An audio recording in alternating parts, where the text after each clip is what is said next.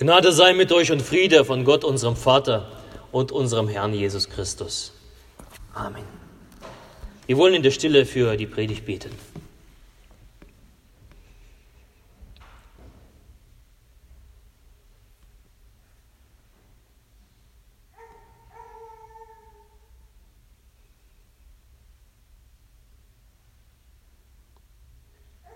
Herr, dein Wort ist meines Fußes Leuchte und dein Licht auf meine Wege. Amen. Das Thema der heutigen Predigt äh, ist das letzte Thema des Alpha-Kurses. Der nächste Woche ist der letzte Termin des Alpha-Kurses und das Thema der welchen Stellenwert hat die Kirche? Welchen Stellenwert hat die Kirche? Darüber haben wir uns noch nicht im Alpha-Kurs ausgetauscht. Wie gesagt, das kommt noch und schon in diesem Gottesdienst etwas vorausgegriffen. Zunächst ist die Kirche im biblischen Sinne kein Gebäude.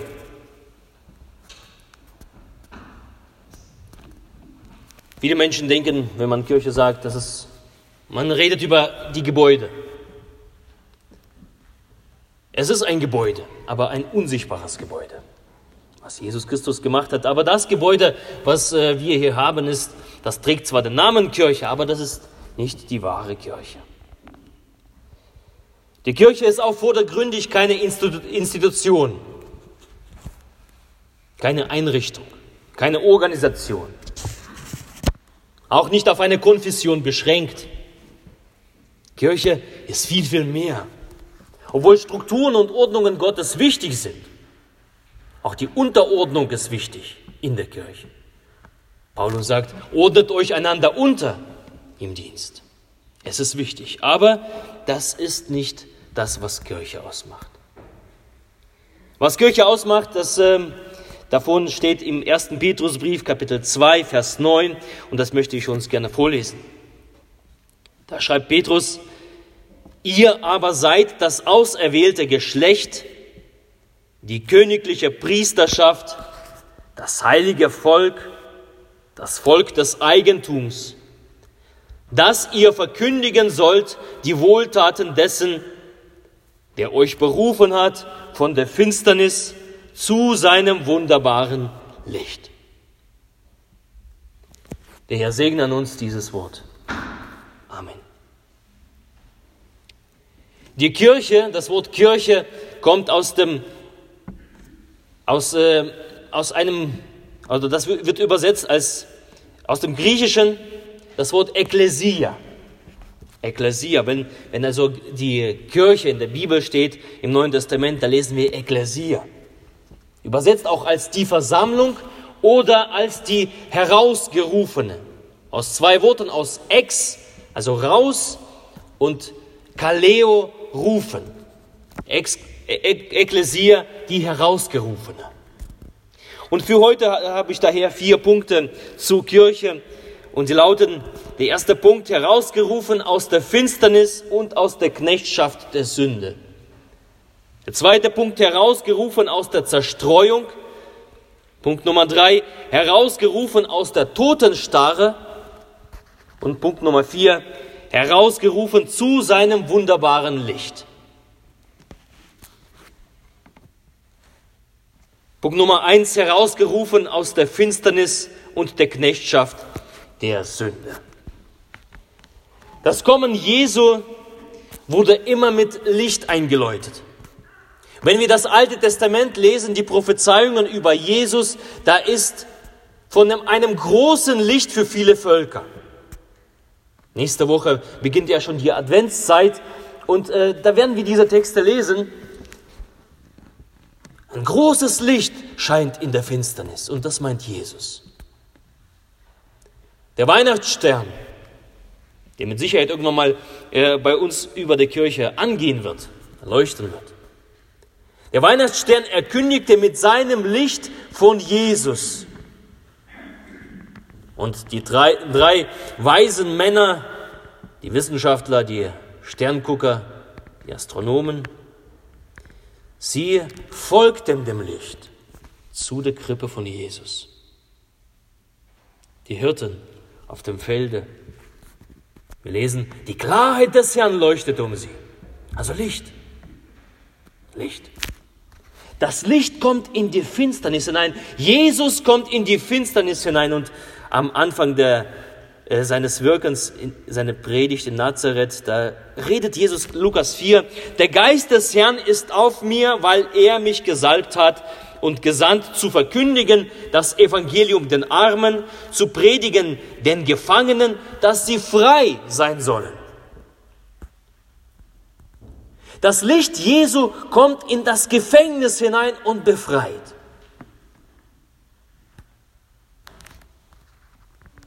Die Botschaft von Jesus ist die Botschaft der Befreiung.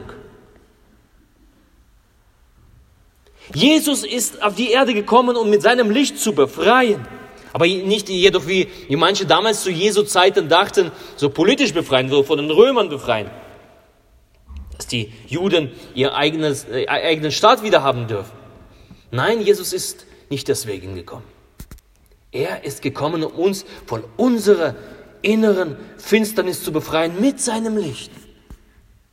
Uns aus unseren Gefängnissen herauszulassen und zu befreien von Sünde, Tod und Teufel. Und darum haben wir ja zu Bus- und Betag die Geschichte vom Gelähmten gelesen, als der so lag, krank und, und gekettet an seinem Bett. Die Befreiung geschah nicht zuerst an seinem Körper, sondern deine Sünden sind dir vergeben.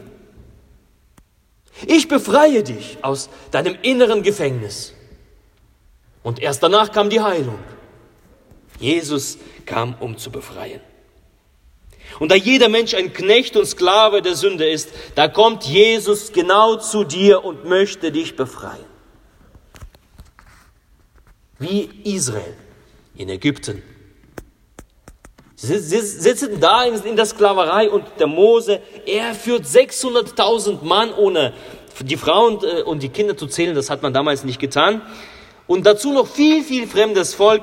Er zieht mit diesen Leuten raus aus der Sklaverei, raus aus Ägypten, in das verheißene Land, in die Freiheit hinaus.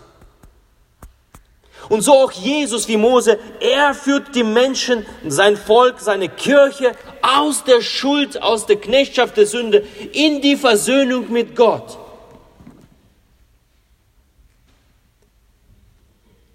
Und die, die mit Jesus gehen, Sie kommen nicht in das Gericht.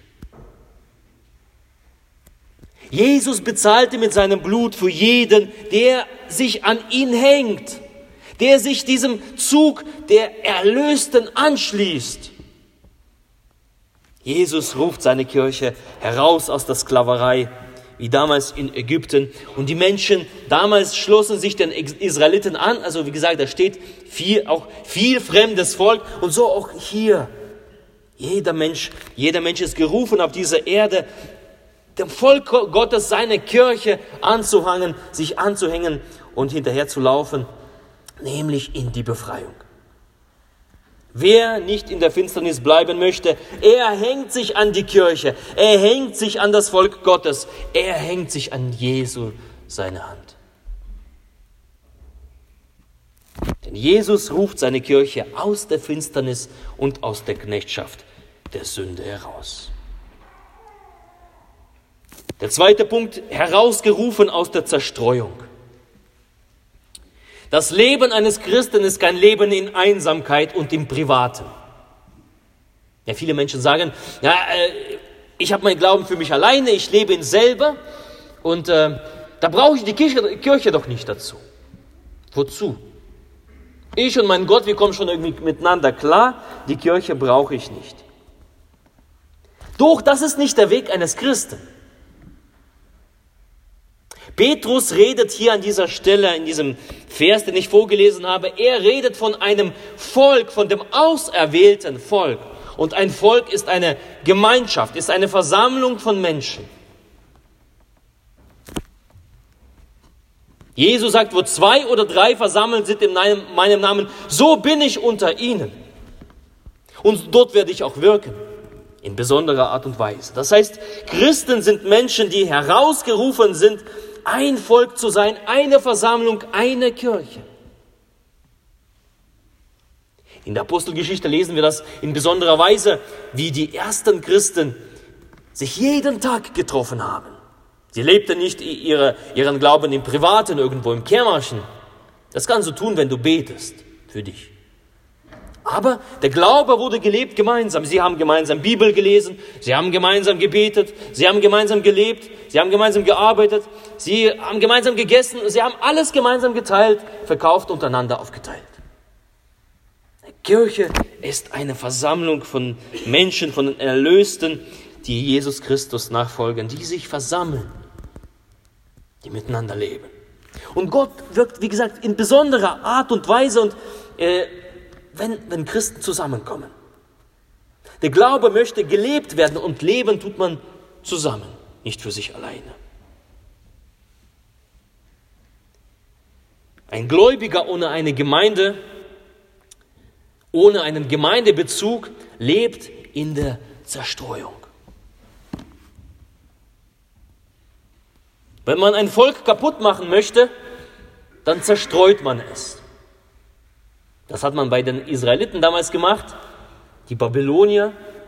Und das, das haben die, äh, die, die Mächtigen der Welt immer wieder zu allen Zeiten ähm, immer wieder angestellt. Mit meinem Volk, die Russlanddeutschen, man hat sie zerstreut, um ihre Identität kaputt zu machen. Damit sie nicht mehr wissen, wer, wer sie sind, damit sie ihre Sprache vergessen, damit sie ihre Wurzeln vergessen, ihre Kultur vergessen. So ist es auch bei Christen. Ein Christ ohne Kirche, ohne Gemeindebezug ist ein Zerstreuter. Er verliert seine Identität.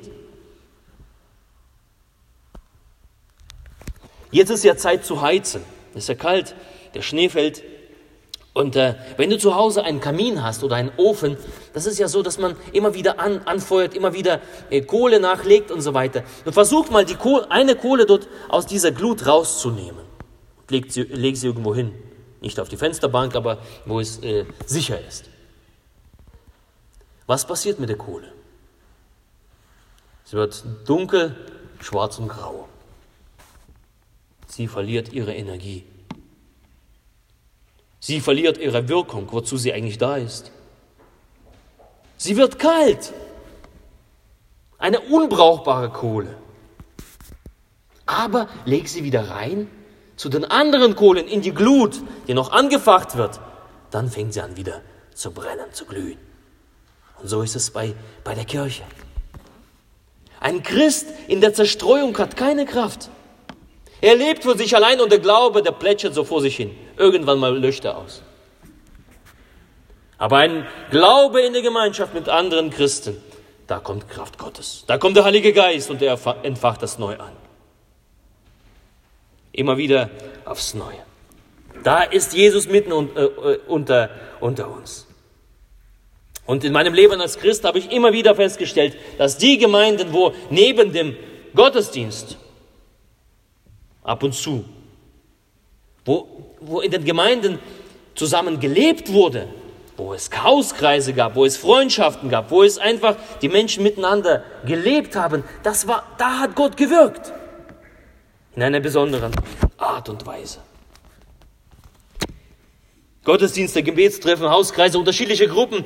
Dort, wo wir zusammenkommen, Gott anbieten, zusammen leben, dort möchte Gott wirken, dort möchte er leben. Und äh, ja, letzte Woche Steffen.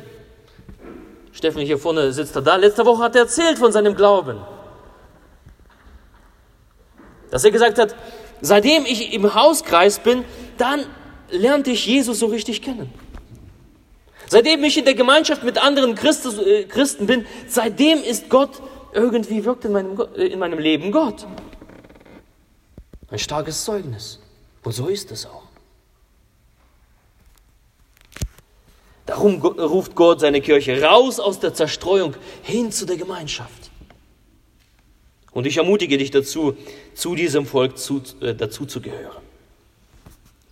Das soll e-, ebenso auch der nächste Schwerpunkt sein nächstes Jahr für uns. Wir als Kirchenvorstand haben uns äh, zusammengesetzt, gebetet und danach gefragt, Gott, was möchtest du mit uns nächstes Jahr tun? Wo möchtest du mit uns hin? Und einer der, der gibt es dieses Jahr wieder drei Sterne. Und einer der Sterne, einer der Schwerpunkte ist die Stärkung der Gemeinschaft in dem Heiligen Geist. Wo Gott wirken kann in der Gemeinschaft. Und darüber werde ich nächstes Jahr noch viel, viel, viel predigen und wir dürfen zuhören und diese Gemeinschaft leben. Punkt Nummer drei, herausgerufen aus der Totenstarre. Die Kirche, diese innige Gemeinschaft der Christen, bekommt eine Aufgabe von Jesus. Sie ist nicht nur für sich da. Wir lesen bei Petrus hier, sie ist da, dass sie verkündigen soll die Wohltaten Gottes. Warum dann die Totenstarre? Herausgerufen aus der Totenstarre. Nun, Paulus vergleicht äh, die Kirche, die Gemeinde mit einem Körper. Jesus ist der Kopf und wir sind die Glieder. Auch hier wieder ein Bild für die innigste, äh, innigste Gemeinschaft, innigste Beziehung. Eine Hand hat in irgendeiner Weise Beziehung mit dem Kopf. Und mit dem Fuß. Der Körper hängt zusammen. Er lebt in einer Beziehung. Du, du machst auch nicht, dass du, dass du nimmst, einfach deinen Kopf ablegst irgendwo äh, auf ein Regal und dann, dann läuft der Körper so rum. Oder die, die, die Hand lebt für sich alleine und sagt, naja, die anderen brauche ich nicht. Das ist doch, das ist doch Quatsch. Und so ist es auch in, in der Kirche. So, so, so sind wir als Christen. Wir sind die Glieder am Leibe Christi. Und der Christus ist der Kopf. Wir haben untereinander eine Beziehung. Und vor allem zu dem Kopf hin, von, von wo eben die Befehle kommen und so weiter. Schönes Bild für die Gemeinschaft. Die sind untereinander verbunden, aber der Körper hat eine Aufgabe. Gott hat einen Körper geschaffen äh, für eine Aufgabe, nämlich zu leben und zu wirken. Also wenn du nicht lebst und nicht wirkst, dann bist du tot.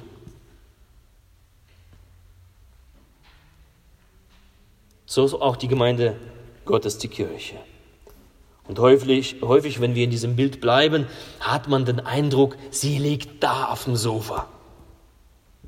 Sie ruht sich aus. Sie ruht in sich selber.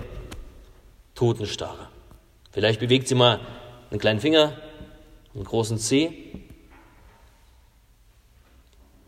Häufig hat man diesen Eindruck. Unflexibel, starr liegend. Und so empfinden viele Menschen die Kirche und die Gemeinden Gottes.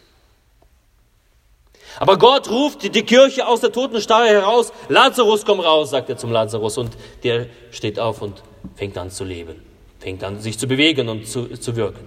Und so bei der Kirche. Kirche, komm raus, ich rufe dich heraus.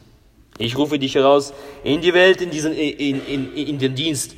Die, du sollst wirken in dieser Welt. Du sollst Menschen mit Gott bekannt machen. Das ist deine Aufgabe, Kirche. Auf Menschen zuzugehen, die keinen Bezug zu Gott haben. Das ist die Aufgabe der Kirche. Menschen praktisch zur Hand zu gehen. Das ist die Aufgabe der Kirche, die Menschen zu trösten, Wunden zu verbinden, zu heilen. Das ist unsere Aufgabe. Papst Franziskus verglich eine Kirche mit einem Feldlazarett und sagte, die Kirche muss dorthin gehen, wo Menschen leben, wo sie leiden und wo sie hoffen.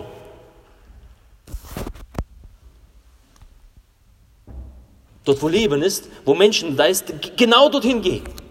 Bleib nicht bei dir, sondern geh auf die Menschen zu.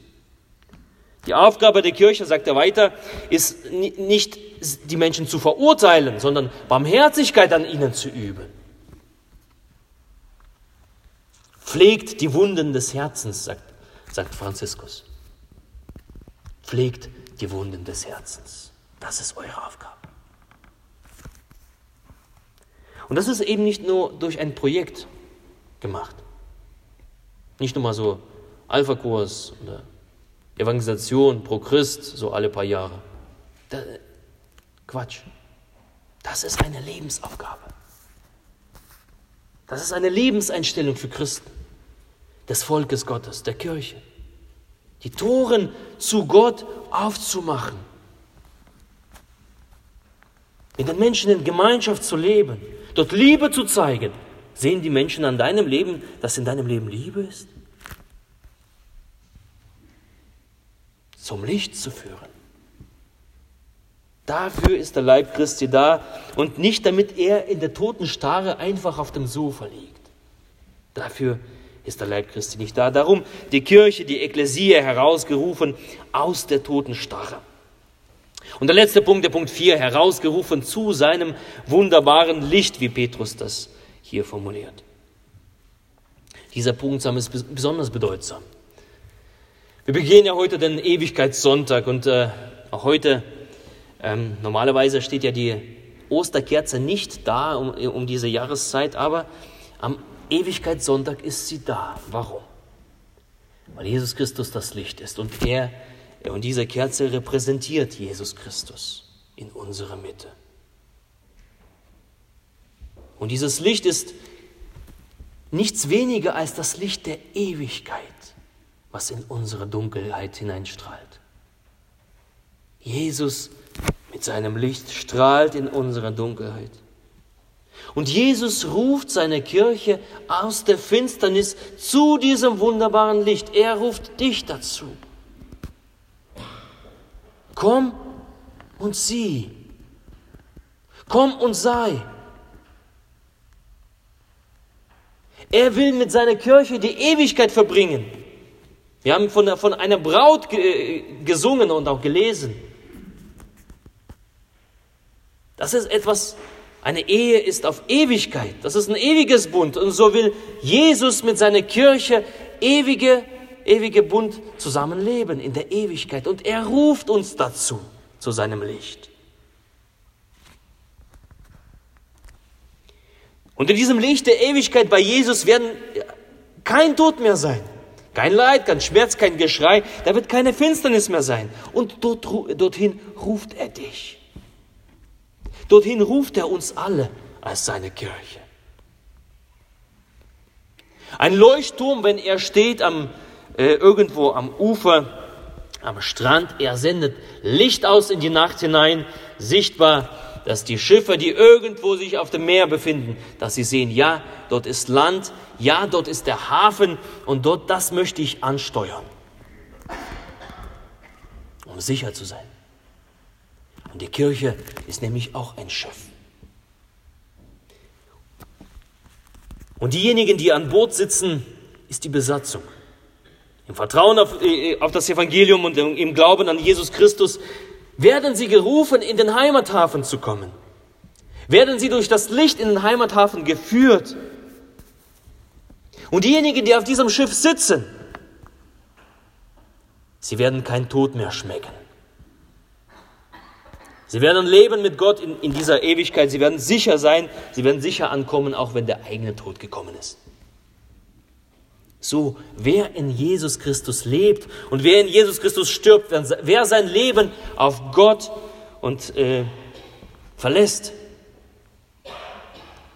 und sein, sein Dienst im, äh, für Gott lebt, der wird nach einer langen Reise diesen ersehnten Boden der Sicherheit, des sicheren Hafens erreichen und betreten. Jesus ruft uns zu seinem Licht. Welchen Stellenwert hat also die Kirche? Oh, einen sehr großen. Zunächst ist die Kirche herausgerufen aus der Finsternis und der Knechtschaft der Sünde. Sie ist das Leben. In ihr ist das Leben zu finden. Darin finden wir auch Freiheit für unsere Seele. Die Kirche ist herausgerufen aus der Zerstreuung. Sie ist eine Familie, sie ist ein Volk Gottes. Du bist eingeladen, dort ein Teil davon zu sein. Die Kirche ist herausgerufen aus der Totenstarre. Sie ist der Lebenssinn, sie ist der Lebensberufung. Gott ruft dich in seinen Dienst hinein, gemeinsam mit anderen Christen. Und die Kirche ist herausgerufen zu seinem wunderbaren Licht. Die Kirche ist ein Rettungsschiff auf dem Weg in den sicheren Hafen. Du darfst einsteigen.